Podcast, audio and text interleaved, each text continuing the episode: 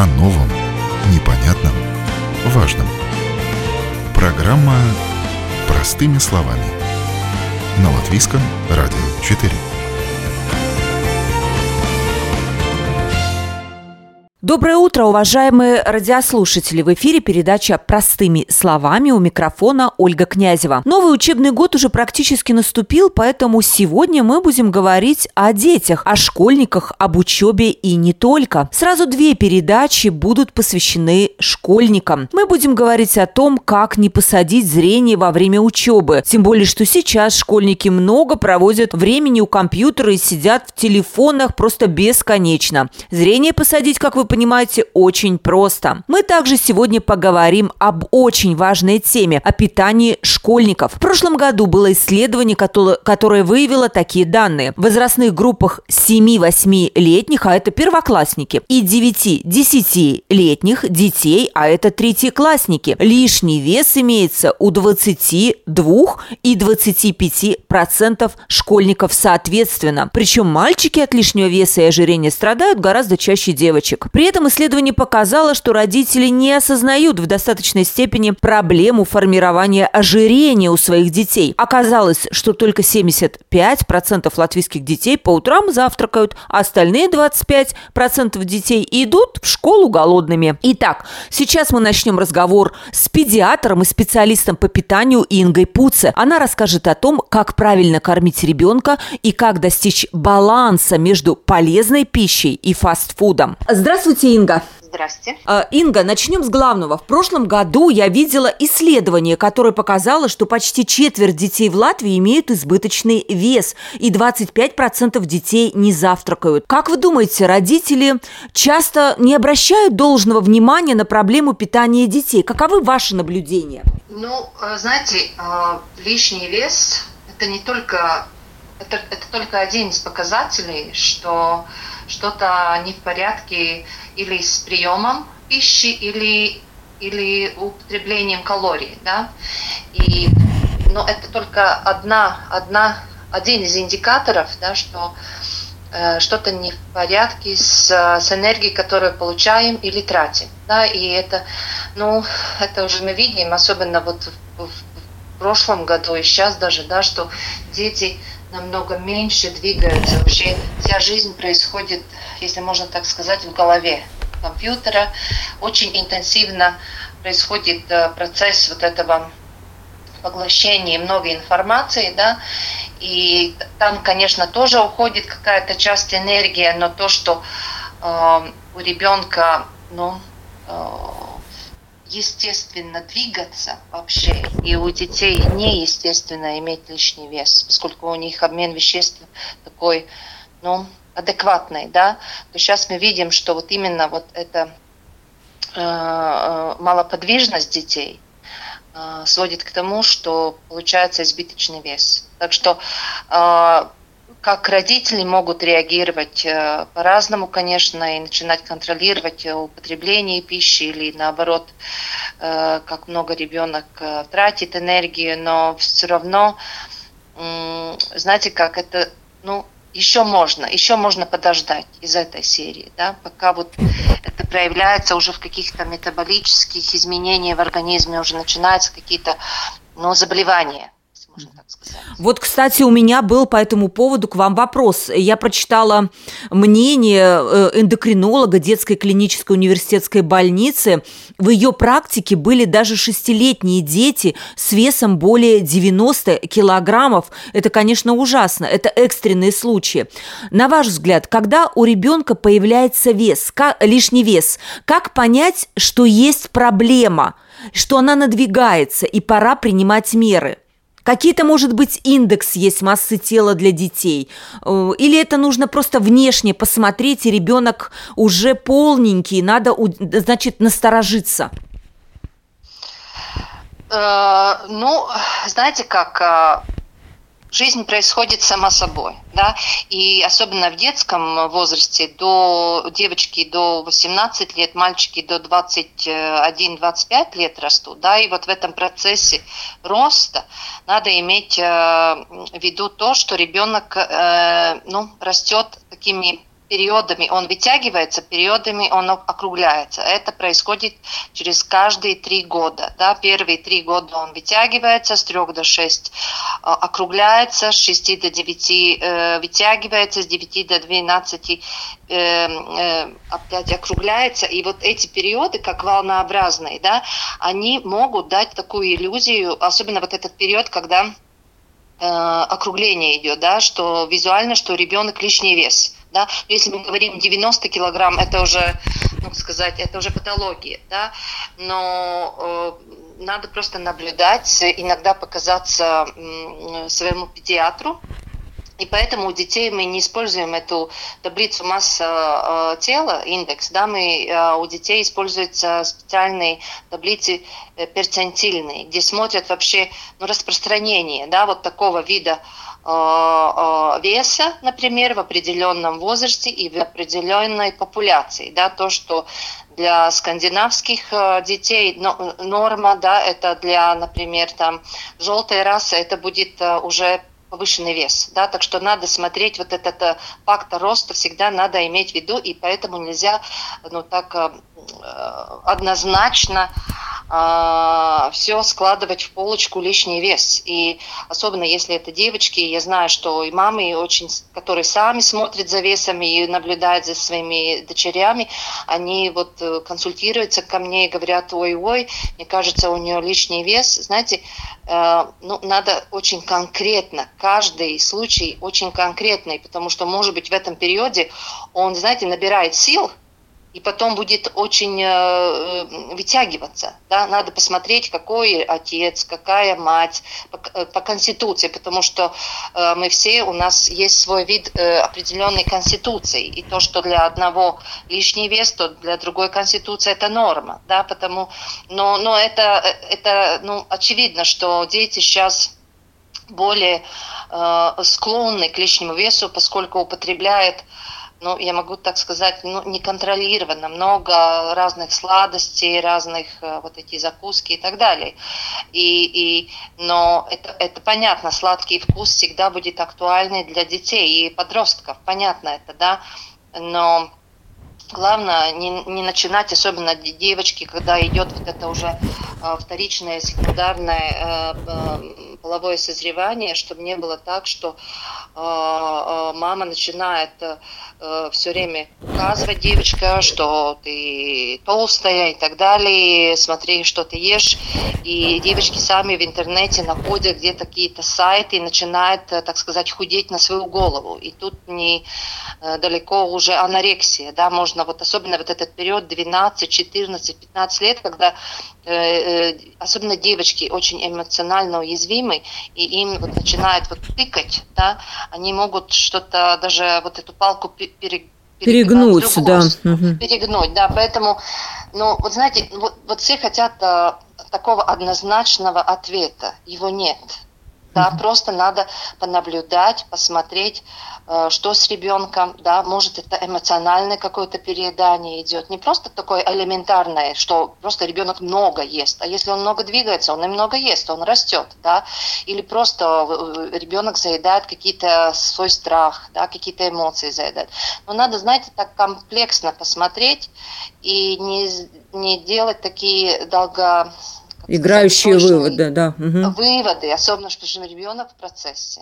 Да, вы очень интересно про три года этот цикл сказали, я не знала. Ну и, конечно же, э, я просто уверена, что так и есть, что детская диета, она отличается от взрослой, когда мы, взрослые, можем ограничивать калорийность пищи, да и голодать, что там говорить. Конечно же, для детей, скорее всего, это не подойдет, там нужно совсем другой подход, и лучше, скорее всего, со специалистом э, такие вещи решать. Да, так, однозначно, однозначно, потому что э, ребенку голодать неестественно. Но э, также это естественно, он выборочный в еде. Это тоже естественно. Если, если взрослому человеку мы можем объяснить, его как-то мотивировать, да, что-то поменять в диете, то ребенок, он очень, так сказать, а, близок к природе, и он по ощущениям выбирает пищу. Да. И есть дети маленькие, которые с удовольствием едят что-то такое э, соленое, э, там, кислое, да, даже горькое, ему нравится. А есть дети, которые категорически да, и нельзя их так сказать, ну, заставлять, да, они сам. Просто э, мать должна э, ну, готовить э, разную еду и, и готовить до сих пор научиться, да, и по, по, по, по, по, по ну, по составляющим еды, да, как это выглядит еда, как это, э, в каких условиях это все съедено, да, вот до сих пор, так сказать, э, это ювелирная работа. Я могу сказать, чтобы ребенок э, съел все, что нужно, при всем этом ему это было вкусно. Потому что если еда не вкусна, она долгосрочно э, тоже не даст э, пользы организму. Это, это правда. Потому что... на мозг. Да. да. Да, это правда. Вот смотрите, у нас тема, конечно, приурочена к первому сентября, значит, мы говорим о школьниках. Насколько, на ваш взгляд, завтрак – это важно? И каким должен быть идеальный завтрак школьника? Видите, мы по исследованию видим, что 25% школьников просто игнорируют завтрак. Да. А, ну, смотрите, а, надо посмотреть, во сколько он а, ужинает как он идет э, э, спать. Он с набитым желудком, он еще ел там допоздна, да, и, конечно, если э, пищеварение не, рас, не, не ну, как сказать, если желудок еще полный и обмен веществ еще работает на полную катушку, конечно, утром у него будет это чувство такое приторности он не захочет есть, да, и поэтому есть э, это и к детям, и к взрослым относится, да, что именно надо соблюдать вот эти биоритмы природные, поскольку вот сама природа, она, как сказать, солнце восходит, да, э, вся энергия начинает двигаться, мы, э, дети и взрослые, они, ну, как сказать, пробуждаются, да, и, и, и мы начинаем кушать, мы запускаем э, энергию, потому что мы э, ну, склонны ее тратить целый день. Поэтому, э, если ребенок э, ложится спать вовремя, да, 9-10 часов он должен быть уже в кровати. Но ужин у него был там 7-8, но не в 9-10. Он утром захочет что-нибудь покушать. И, в принципе, такое разделение идет. Где-то, если мы все вот э, дневную Э, э, сказать, сумму делим по процентам, то одна четверть, значит 25 процентов энергии ребенок должен и взрослый получить за завтраком, да? 50 процентов это обед и 25 э, процентов вечером. Угу. И, и, и, и, конечно, у детей еще вот есть э, перекусы да, вот э, как полдник и, или второй завтрак. Поэтому я бы советовала, поскольку утром вообще э, дети еще сонные, да, и, и, и они идут в школу, и не дай бог еще первый урок, там, не знаю, математика, физика или химия, да, где надо концентрировать, а уровень сахара очень низкий, что я бы советовала обязательно утром что-то легкое. Это может быть бутерброд, это может быть каша, это может быть... Э, ну, обычно, да. Йогурт, йогурт легкий, легкий. Да, да с, с хлопьями. Но что-то он должен получить. Да? Понимаете, да. чтобы у него, что, чтобы вообще мозг работал, потому что мозг, когда э, интенсивно работает мозг, он употребляет углеводы, он, ему нет времени сжигать жиры и потом это превратить в глюкозу, понимаете? Глюкоза это единственное топливо для мозга, а если не будет э, завтрак, да, то через пару часов он захочет так сладости, и он побежит или в, в, в буфет, или в магазин, и что-то сладкое съест. Скажите, вот многие дети питаются в школах, ну так называемые школьные обеды. На ваш взгляд, специалиста, насколько они соответствуют вот питанию школьника, или все-таки родителям лучше давать ребенку что-то с собой, продуманное, сбалансированное? Ну, опять-таки, это зависит от, э, от ребенка, э, что он рассказывает, ему вкусно или невкусно, потому что, ну, как бы не были все вот эти нормы, которые школы, они соблюдают эти нормы э, кабинета министерства, да, там есть специальные законы, сколько чего должен ребенок получить э, а, за обедом, имея в виду, что он завтракает и ужинает дома. Понимаете, но мы же не знаем, что дома происходит, да. И, и конечно, там еще это исполнение вот этого заказа, да, как будет э, вот этот э, э, суп сварен или второе сделано, да. Если ребенку вкусно, э, ему хорошо, тогда, может быть, э, родители могут расслабиться. Но если ребенок все время говорит, ему невкусно, еда там холодная, да, даже если она там по ингредиентам она как будто сбалансирована, но ребенок все равно не будет есть, и никто его не будет заставлять, особенно в школе, да, то, конечно, это было бы э, очень шикарно, если мать могла бы, ну, родители давать с собой, да, потому что они приходят э, со школы, там, не знаю, 2-3 часа, они могут тогда и что-то, ну, сказать, домашнее съесть, но чтобы не было такие большие паузы, да, и обязательно а, всегда может, если у ребенка есть с собой какие-то фрукты или какие-то бутерброды, да, это сейчас популярно, и дети этим пользуются, и никто не высмеивает э, друг друга, что ты пришел со своим бутербродом в школу, это даже стильно сейчас да. считается. Э, так что, знаете, каждый случай очень, очень индивидуальный. Просто надо слушать ребенка. Они обычно, ну, если все в порядке в семье, они не склонны говорить неправду. Так и есть. Ваш взгляд специалиста по питанию. Нужно ли давать ребенку витамины? Насколько вообще ребенок может получить полный комплект витаминов с обычного питания? Либо надо все-таки покупать какие-то комплексы витаминов? Знаете, это очень такой, э, такой э, вопрос неоднозначный. Да? И, конечно, Big Pharma скажет вам, что наша еда пустая, как выращивает и так далее, что обязательно ребенку нужно давать какие-то э, добавки добавочные витамины. Но я могу по своей практике сказать, да, и чисто человечески, если есть какие-то симптомы недостатков, да, там кожа лупится, там трескается, э, там, не знаю, вот губы и так далее, или усталость такая, да, надо посмотреть анализы, может, действительно нужно какой-то курс один дать, да, но смотрите, природа, она выращивает еду, употребленную человеком, да, там вот эта синергия разных минералов, витаминов, ничто лучше не усваивается, как э, эти витамины из, из природных, э, ну, из натуральных продуктов, да. Конечно, вы можете э, экстрагировать а, а, отдельно B-группу, там, К, Е, Д и так далее, да, но и то, что на, на бутылочке написано – это все понятно, но дальше вот этот, э, как он запускает какие-то метаболические процессы, это неоднозначно, и может быть это они проходят э, в мочу, и, и очень дорогая моча получается, ну, в таком смысле, да.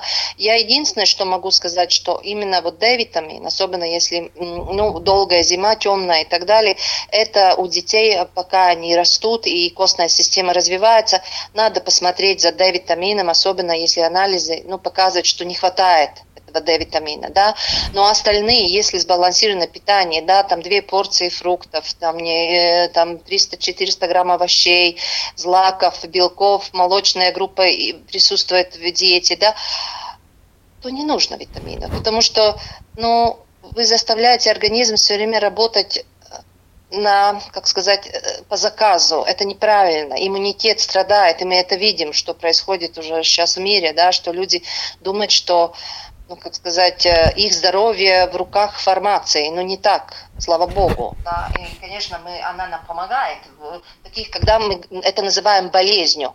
Но если ребенок активный, хорошо чувствует, и, и все нормально, и нормально кушает, но я не вижу никакой причины давать какие-то химические субстанции, которые еще неизвестно, как они в организме вообще метаболизируются. И тут мы, получается, разные виды аллергии, которые раньше не было у детей. Да. А сейчас очень уже маленьких детей там аллергии на, на очень многие продукты. Это значит, значит, потому что еда, вообще все, что извне входит в организм, это чужое, чужое это, это антигены еда даже антиген считается, а дальше уже ферментная система все расщепляет, разделяет по полочкам так, чтобы э, человек, ну, э, организм может использовать, да, и все, что не нужно, организм от, от этого избавляется. Так устроен мир, так устроена вот эта Э, как это, цепь питания в мире, ну, в природе, и, и с человеком также, да, поэтому э, так грубое вмешательство всегда даст обратный эффект. Последний вопрос, Инга. Очень интересно ваше мнение было насчет витаминов, конечно, очень интересное. Эм, как приучить ребенка к овощам и фруктам? Вот фрукты, с ними как-то полегче. Фрукты дети, в принципе, едят с удовольствием. Но когда встает вопрос о морковке или о брокколи, то все, ребенок может, конечно, сопротивляться, это невкусно, я это не хочу. Как? Может быть, есть какой-то способ? Ну, во-первых, первый способ – это хороший пример. Если родители сами не едят ни овощи, ни фрукты, или очень мало едят, да, э, не от кого брать пример. Потому что дети, во-первых, берут визуально этот пример, да, да? Это во-первых. Они должны сами э, быть честны и сами питаться правильно. И тогда ребенок э, потянется. Это во-первых. Во-вторых, э, предлагать в разных э, видах, да, морковочка может быть свежая, натертая или просто почищенная, да, предлагать одно, второе, третье, и ребенку понемножку он придет к этим вкусам, потому что я уже говорила, особенно до, до 7 лет у детей, они, у них нет тяга к горьким, вяжущим, острым и горьким вкусом. Вот эти такие маленькие вкусы, да, вкусы, которые очень влияют на мозг, а у ребенка вообще другая задача. У него задача расти, а они обычно, им нравятся вот эти анабольные, анаболы э, вкусы, это сладкий вкус. Сладкий и немножко соленый, да, поэтому чипсы и все остальное идет на ура. Вот. И поэтому мы понемножку, им даже их много не нужно. Им нужно вот эти минеральные вещества из этих брокколи, из капусты и так далее. Стараться, это я уже говорил, это мастерство мамы. Она сердцем почувствует, да, вот Э, кому-то больше супы идет, кому-то больше, там, не знаю, сате идет, кому-то больше в свежем э, виде, да, стараться стараться не поддаваться и понемножку, знаете, капать, капать, даже, может быть, объяснить ему толком, да, а почему нужно брокколи, да, ты, ты будешь, как, я не знаю, там, Супермен, да, почему нужно это есть, ты будешь как, как Барби, да, дать им правильную мотивацию они будут есть. Ну, им не нужно там, э, как взрослым объяснять, да, но э, не поддаваться и стараться, но и ни в коем случае не, не заставлять. Не да, насильно спроси. не заставлять. Не да. насильно, да. И особенно такие эмоциональные дети, да, они они не будут, знаете, в любое время все э, кушать, когда мама, ну, посчитает нужным, да, им надо успокоиться, им нужно побыть в этой кухне, надышаться вот этими всеми эфирными маслами, которые, когда вот готовишь еду, и тогда они нормально кушают, да, а вот так с корабля на бал сразу позвать к столу, нет, не получится. А есть дети, которые всегда едят, да, все время едят. Так что у каждого по-своему. Э, здесь ключевое слово терпение, наблюдение, и э, какие-то выводы, которые у материнское сердце всегда скажет правильно. Ну, я думаю, что так есть. Спасибо вам огромное, Инга, за такой подробный, я считаю, комментарий по многим темам. Э, мы сейчас говорили с педиатром и специалистом по питанию Ингой Пуце. Инга, огромное спасибо вам за участие в передаче. Удачи, всех благ. А сейчас мы будем говорить э, со вторым экспертом, врачом, офтальмологом о том, как правильно заботиться о детском зрении, что делать, если зрение падает. Особенно это актуально будет с началом учебного года, когда э, школьники пойдут в школу будут корпеть над домашним заданием. И самое главное, как этого не допустить. С нами на прямой телефонной линии врач-офтальмолог Даца Летувита. Здравствуйте, Даца. Добрый день.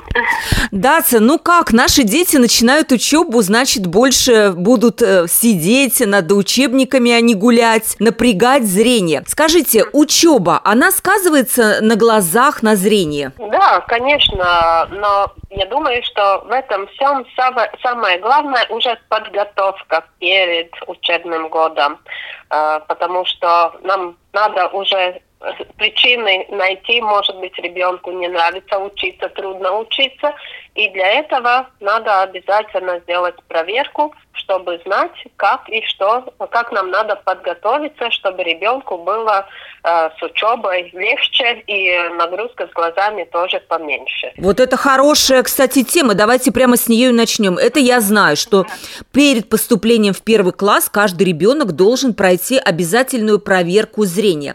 Что проверяет врач? Э, врач, э, конечно, проверяет все функции глаза глаза, смотрит совместную работу глаз, глаз да, и э, самое главное тоже проверяет рефракцию, это означает, э, что проверяет зрение ребенка, и э, оно э, нужно коррегировать очками, не надо коррегировать очками, и уже дает заключение, э, как действовать дальше, да, может там э, иногда мы э, видим, что там что-то, э, как будто ребенок видит, но все-таки э, зрение, например, одного глаза уже не такое, как мы бы хотели, и совместное зрение уже может быть похуже. И ну, тогда проверяется капается капли, расширяется зрачок, но это не обязательно, но это делается при осмотре у глазного врача именно, и э, тогда дополнительно еще смотрится глазное дно и проверяется, нет ли каких-то органических причин этого, да, но чаще всего в этом возрасте важно проверить, нет ли каких скрытых э, рефракций, проблем рефракции у ребенка, чтобы ребенку было легче э, учиться, легче читать и так далее. А, вот на вашей практике вы замечаете, что близорукость или миопия, она помолодела, и уже могут и в первом классе детки носить очки? Да, э, и это уже во всем мире знает, э, почему это происходит.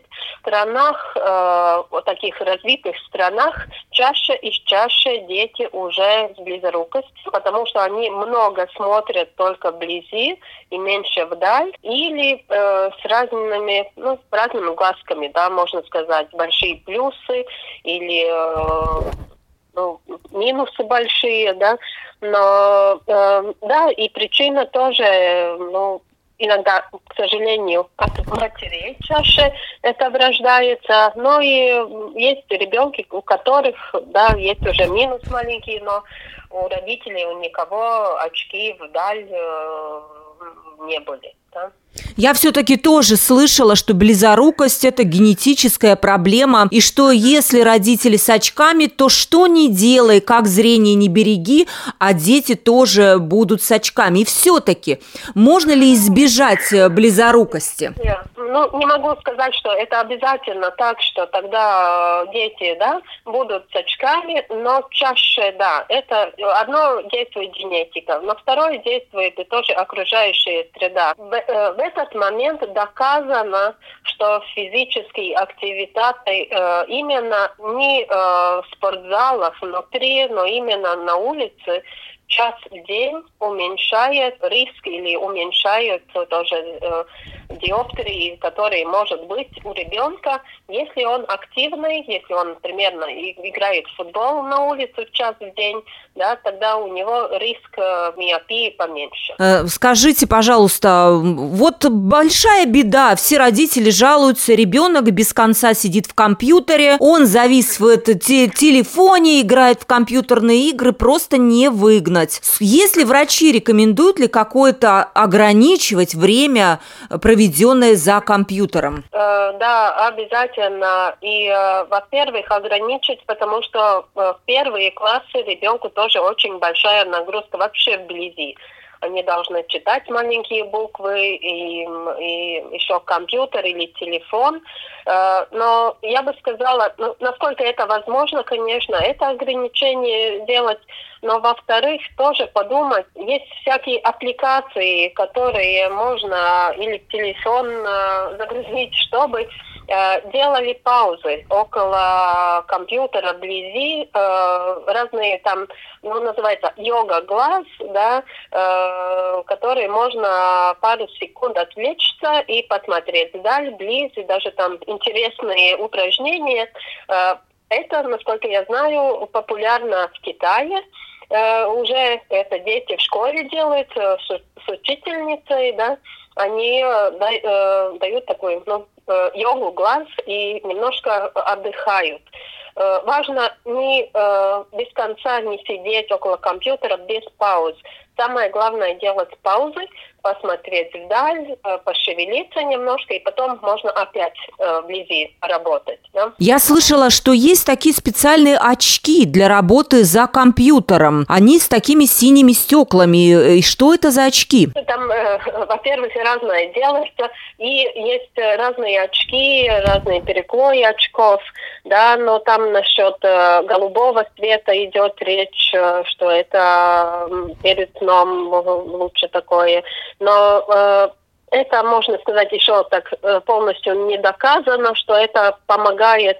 Э, в других странах делают так, что детям даже иногда капают расширяющие капли в глаз, чтобы они долго не могли вблизи видеть, да, чтобы был туман вблизи, чтобы больше они смотрели вдаль. Пока никакого, ни, этих методов такого универсального нет, но, как я сказала, доказано то, что э, активитат э, Э, свежем воздухе э, час в день, вот это, да, это действует.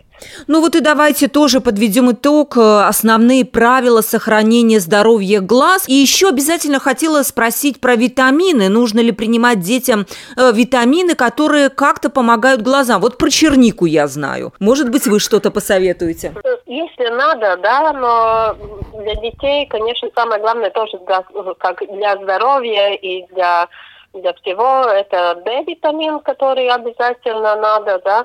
Но здесь я могу сказать, что для детей специально принимать какие-то витамины, если нету такого авитаминоза, что тогда лучше пищей принимать э, омега-3 и э, принимать э, разные, ну, спинаты кушать, все зеленые э, продукты, э, красная паприка, да. Но черника, да, там тоже есть витамины, которые которые хорошо, но их тогда надо очень-очень много принимать, и это немножко такая старый, э, старые, старые витамины, что говорят, что помогало очень при зрении. Ну, не могу сказать, что черника одна поможет, но я думаю, баланс э, продуктов хорошего питания, где э, и фрукты, и разные овощи, которые Э, и разные, разных красок, овощи, которые, там разные витамины, которые помогают лучше тоже для зрения.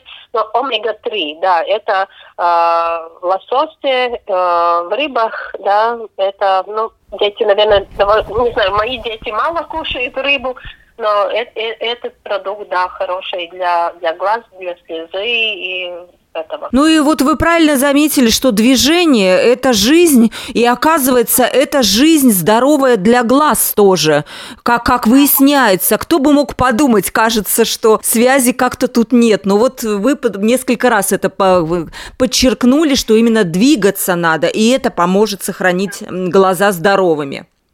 Именно. И, и надо ну, родителям посмотреть, как дети сидят около компьютера, да, поза, как они сидят, двигаются ли они, отдыхают ли, свет ли хороший на компьютер, когда они работают, да, и делать паузу, э, пошевелиться, может погулять в свежем воздухе, да, это очень-очень важно. И проверять, наверное, регулярно зрение, как часто вы рекомендуете школьникам ходить к врачу на осмотр?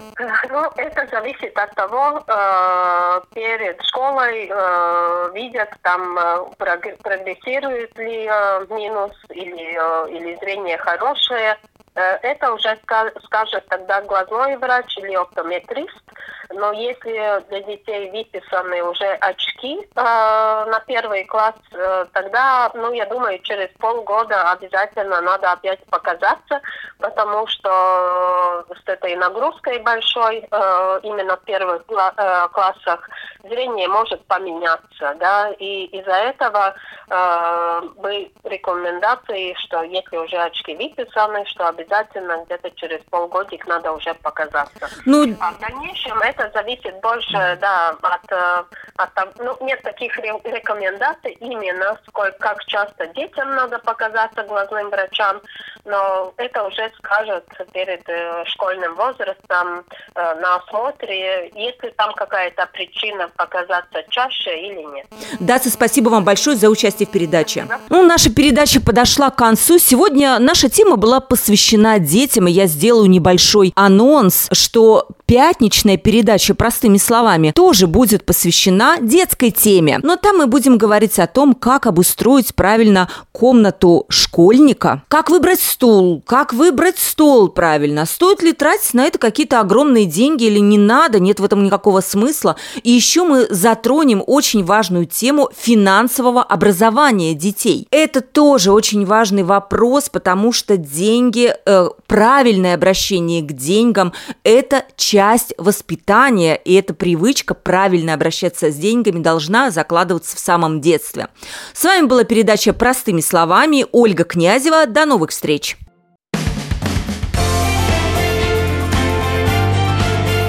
О новом, непонятном, важном. Программа «Простыми словами» на Латвийском радио 4.